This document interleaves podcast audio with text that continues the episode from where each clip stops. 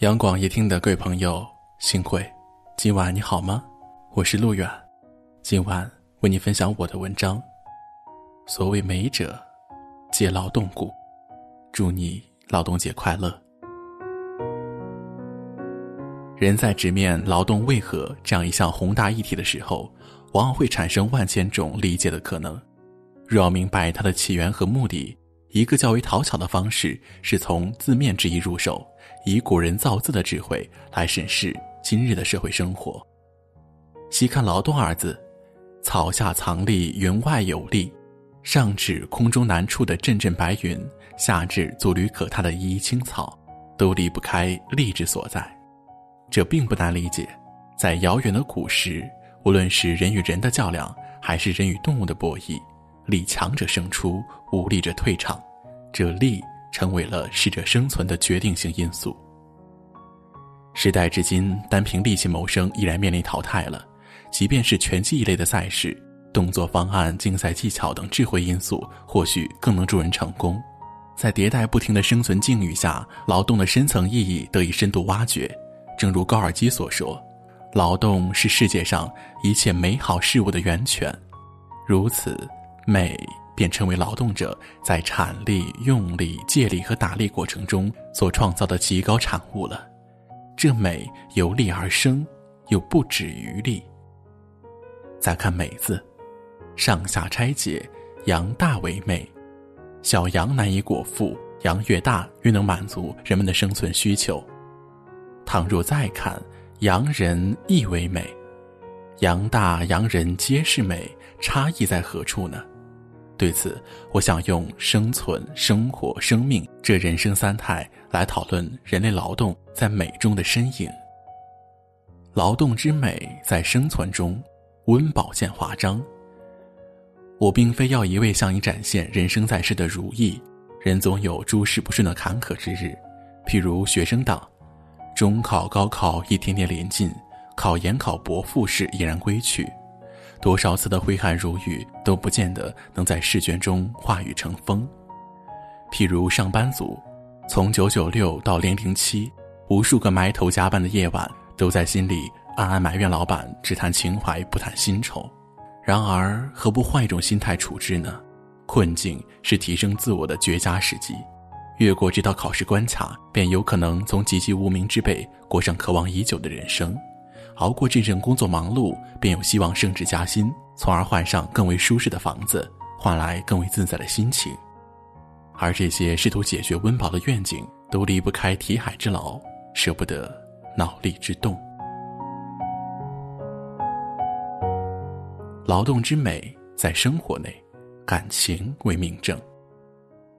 当你肆无忌惮地向家人展示脆弱，家人却回以冷漠时，当你遇事难办，问遍朋友圈却无人予以援手时；当你遇人不淑，渴望一份真挚的爱而不得时，不禁会怀疑人间是否有真情。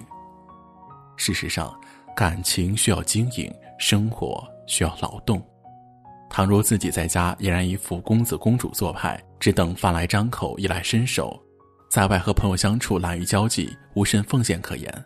在爱情中，更是只期待收获，不愿意播种，日子便会处处坏掉的。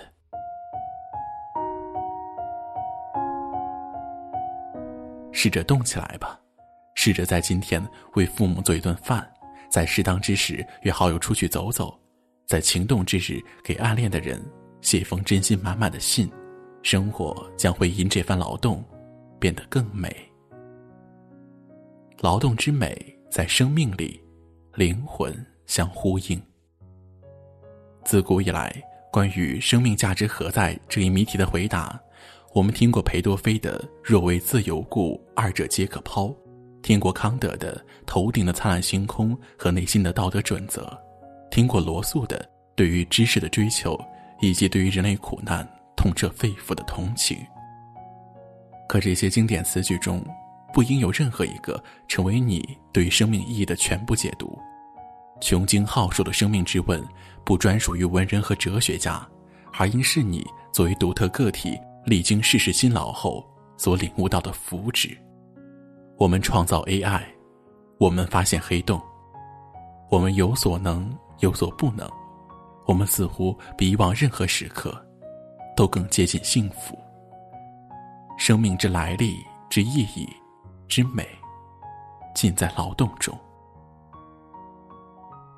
天将降大任于斯人也，必先苦其心志，劳其筋骨。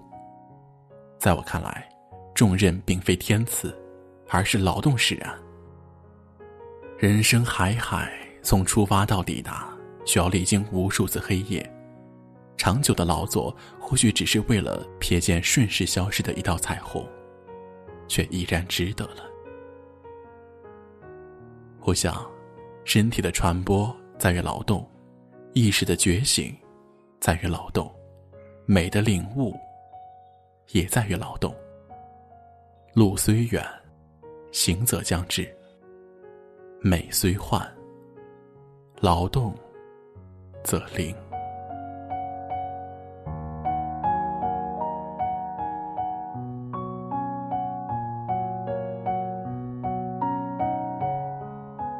这里是央广夜听，我是陆远，再会。寂寞让人忙，思念让人慌，多喝一点酒，多。吹一些风，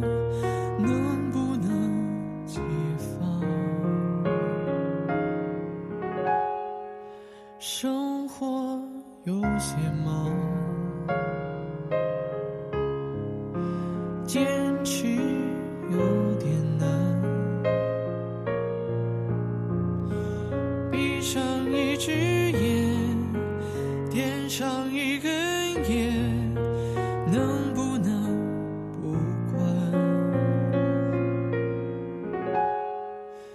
你。最近好吗？身体